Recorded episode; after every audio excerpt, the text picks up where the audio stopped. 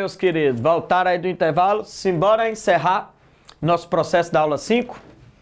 Onde a gente parou, o governo português está sendo pressionado, Dom João, para retornar a Portugal por conta da decisão tomada de ter transformado o Brasil em Reino Unido em 1815 o famoso reino de Brasil, Portugal e uma colônia que restava da África, Algarves, em troca, em resposta, melhor dizendo, ao Congresso de Viena, que determinava a legitimidade dos reis que haviam sido destronados. E como Dom João tinha vindo para cá, preferiu transformar o Brasil em Reino Unido para não ter que tomar a decisão de ser substituído e quem ficaria no Brasil se ele fosse nem ele sabia quem ia substituí-lo lá em Portugal, nem no Brasil. Então eleva o Brasil à condição de Reino Unido e ganha um tempo. Isso provocou a mudança de perfil tributário no país, que provocou a reação do Nordeste com a insurreição pernambucana, e lá em Portugal, a burguesia portuguesa, uma classe de militares e vários descontentes com a decisão de Dom João e com o fato de eles estarem sob domínio da Inglaterra, se levantam na Revolução Liberal do Porto em 1820, também chamada em alguns autores por vintismo, por conta da data. Eles exigem o retorno de Dom João e, se não for feito, eles fariam um outro modelo político e Dom João perderia o trono. Dom João então precisa ir embora de forma extremamente é, rápida. Então ele decide retornar,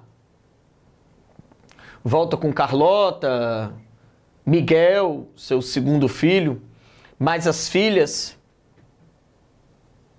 e deixa no Brasil Dom Pedro. O anúncio do retorno de Dom João, que vai esvaziar os cofres do Banco do Brasil, é notório que ele está indo embora não tem como esconder isso por muito tempo, é, vai fazer com que comece a ser montado no Brasil um grupo político que tem intenção de fazer a independência na saída de Dom João, tá? E esse grupo que vai, inclusive, montar a sociedade secreta da maçonaria é, no Rio de Janeiro começa a se mobilizar de como eles poderiam ascender o poder na saída de Dom João. Lembra que eu falei para vocês que Dom João ele pagava por informação, né? E ele soube que estava sendo montado esse grupo com a intencionalidade de tomar o poder na saída dele. Então ele fez o que ninguém esperava. Ele chamou parte dessa maçonaria, de quem ele sabia que estava sendo montada, e fez uma proposta. Se eles aceitassem montar a maçonaria com a autorização de Dom João, Dom João ia nomeá-los como membros influentes da nova corte com uma condição: eles colocarem Dom Pedro I como grão-mestre, como chefe, como líder dessa sociedade e que a missão dele seja proteger politicamente a administração que Dom Pedro vai exercer no país. E assim foi feito. Esse grupo que se divide, porque uma parte dele ainda quer, uma parte dele faz parte de um grupo liberal radical que pensa até em uma possível república mas pensa em romper os laços com os portugueses, aceita a condição inicialmente de se, se apoiar Dom Pedro I. Dom João volta, o retorno não é um retorno de braços abertos, ele não é recebido com pompas, ao contrário, foi recebido pelas tropas militares já no porto. E ao desembarcar foi entregue um documento em o documento estava em branco só tinha um espaço para assinatura e um pequeno texto dizendo que ele concordava, concordo que, papapá, papapá, e o local disse assinar, que Dom João, se não assinasse, não podia desembarcar. Dom João assina esse documento que depois ele descobre que é a Constituição. Portugal acaba de se oficializar como uma monarquia constitucional. Dom João é um rei com bem menos poderes, Deixar claro, porque isso vai ser importante na aula de primeiro reinado, que Carlota Joaquina não assinou esse documento, não concordou, mas naquele momento o mais importante era Dom João e não ela. Mas isso vai ter consequências, tá? Dom João está com poder limitado e começa uma disputa política. Por quê? Aqui no Brasil, Dom Pedro governa sob a proteção da elite brasileira, que não é unânime sobre a presença dele aqui. E lá em Portugal começa-se uma pressão política por conta das cortes portuguesas para que Dom João retorne. O Brasil mandou representantes para essa corte para negociar isso, essa transição.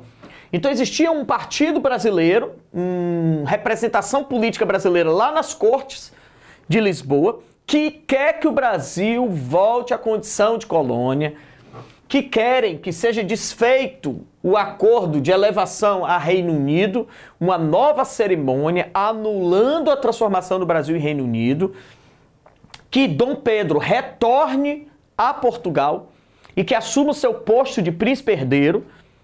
E essa disputa foi ficando cada vez mais acirrada, porque é, os portugueses não aceitam a estrutura que está funcionando no Brasil, que é quase uma monarquia independente.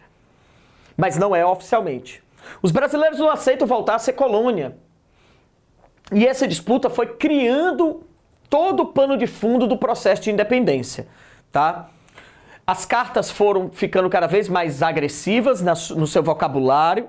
E quando você tem uma declaração de guerra, a padrão declaração de guerra, ou você invade o território, aí você faz uma declaração em física, ou então você envia um documento é, ameaçando e o outro responde. Começaram a vir ofícios de Portugal ameaçando o Brasil de uma possível guerra se Dom Pedro não retornasse, se Dom Pedro não assumisse seu papel. Lá em Portugal começam a chamar Dom Pedro pejorativamente de o brasileirinho, porque prefere ficar aqui. E Dom Pedro não é uma figura que gosta de política, tem muitos problemas emocionais, é um cara extremamente impulsivo, tá? Nos bastidores né, da família real, há dúvidas é, se ele tem um, um transtorno é, de bipolaridade genético ou adquirido até por DST, por ser um frequentador assíduo dos cabarés que aconteciam na época, inclusive Dom João teve que forçosamente casá-lo com uma herdeira austríaca, tá? Porque Dona Leopoldina, porque ele não não não tinha nenhuma pretendente aqui no Brasil, porque ele usava de sua influência para desposar as, as, pretendentes, não se casava e ao contrário, estava tendo inclusive um, um caso um, um, com uma jovem que era desses cabarés e que Dom João teve que afastá-lo dela. Então, Dom Pedro era um cara cheio de nuances, envolvido com, com, com alcoolismo. Era um cara que, na teoria, a elite brasileira pensava que poderia controlá-lo. Mas que, na verdade, era um cara difícil de trato. Então, dentro da maçonaria, se elegeu uma espécie de tutor Havia alguns tutores que protegiam Dom Pedro e que recebiam esses ofícios e não repassavam para ele o que estava realmente acontecendo. Amenizavam as coisas. Criavam vários eufemismos para que ele não soubesse o que estava sendo dito. Até porque ele não tinha esse interesse de estar respondendo essas cartas. É, foi nesse contexto a importância da família Bonifácio e Andrada, que ficava como essa espécie de tutor de Dom Pedro, principalmente José Bonifácio. Até que veio a carta definitiva, o famoso dia do fico, uma carta que dava um prazo bem claro que se Dom Pedro não retornasse, desculpa, é, o Brasil seria declarado guerra. Ele seria declarado inimigo de Portugal. E ele ficou sem saber o que fazer. A elite brasileira também ficou perdida. Como declarar essa guerra? Teremos um exército? Não temos exército profissional aqui. É, a, a, haverá participação dos escravos? Será feita abolição para que o Estado tenha uma massa de soldados maior, como será esse alistamento, como será esse, esse armamento. Então, enquanto se decidia isso, o prazo praticamente se encerrou e Dom Pedro resolveu voltar. E foi quando ele estava retornando a Portugal que veio o documento assinado pela maçonaria, que inclusive com hoje se sabe que com a interferência de Dona Leopoldina, de que se Dom Pedro aceitasse ficar, a elite brasileira se unia em torno dele pela independência e ele viraria, o título era o Defensor Perpétuo do Brasil. Dom Pedro decidiu ficar. Daí aquela famosa frase, é para a alegria geral de todos, diga ao povo que fico, porque ele decidiu pelas cortes brasileiras. A partir de então, a não ida de Dom Pedro acirrou o ânimo que já estava à flor da pele dessas cartas e dessas ameaças.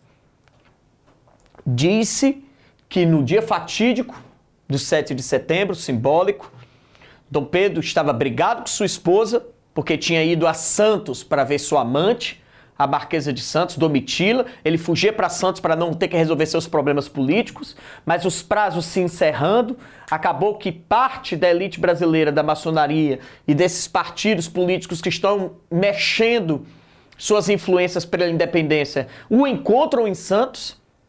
Ele briga com a esposa, que se sentiu traído por ela ter levado esse grupo político para lá. Ela é destratada pelos funcionários da casa que pensam que ela é amante de Dom Pedro, porque Dom Pedro lá é onde ele é, se mantém extremamente próximo de Domitila. Ele está brigado com a esposa, diz que brigado com a Domitila, que soube da briga com a esposa e colocou-o contra a parede. Pressionado por questões políticas, teria pedido para retornar ao Rio sozinho. E nessa viagem de volta, nas margens do rio Ipiranga, teria recebido o ofício de Portugal ameaçando ele. Ofício que vinha constantemente, mas que ele não lia, que ele não tinha acesso, porque tinha todo um grupo de assessores que intercedia antes dele ter acesso às cartas. E teria ele, num ato impossível, decretado independência ou morte. Não é um, um, a guerra não vai começar ali. Ali ele ordenou que um ofício fosse enviado a Portugal e a guerra vai acontecer dentro em breve. Aquilo ali fez com que alguns focos de conflito acontecessem no Brasil, tá? Esses conflitos se espalharam localmente.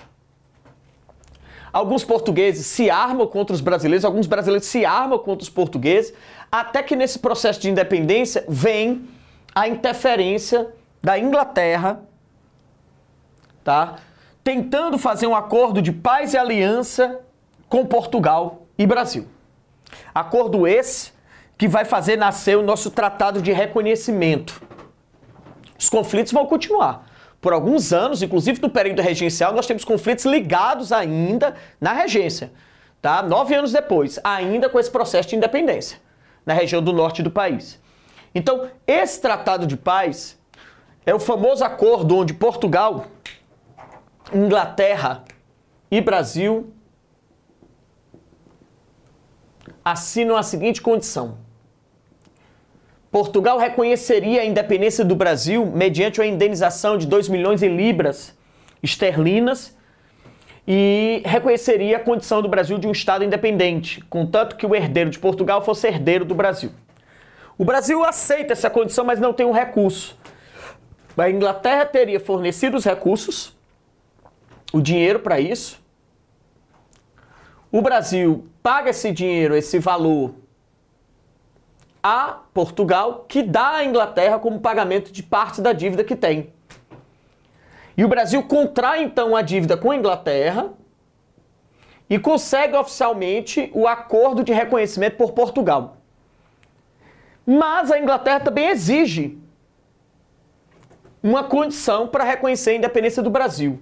Ela quer que aqueles tratados que a gente falou na primeira parte da nossa aula, de comércio e navegação, que permitia a ela taxas alfandegárias mais baixas. Ela quer que aqueles tratados de aliança e amizade, que permitia o Porto Livre em Santa Catarina, e a condição de que a justiça britânica tem próprio juiz aqui, sejam mantidas por 15 anos. E quer um acordo de que em até 15 anos o Brasil definitivamente resolva a questão da escravidão e promova a abolição. Que a Inglaterra já está interessada nos mercados que podem ser abertos na África e no Brasil com o processo abolicionista, porque ela já está num processo industrial. Nós já estamos aqui no século XIX, a industrialização começou no final do século XVII na Inglaterra.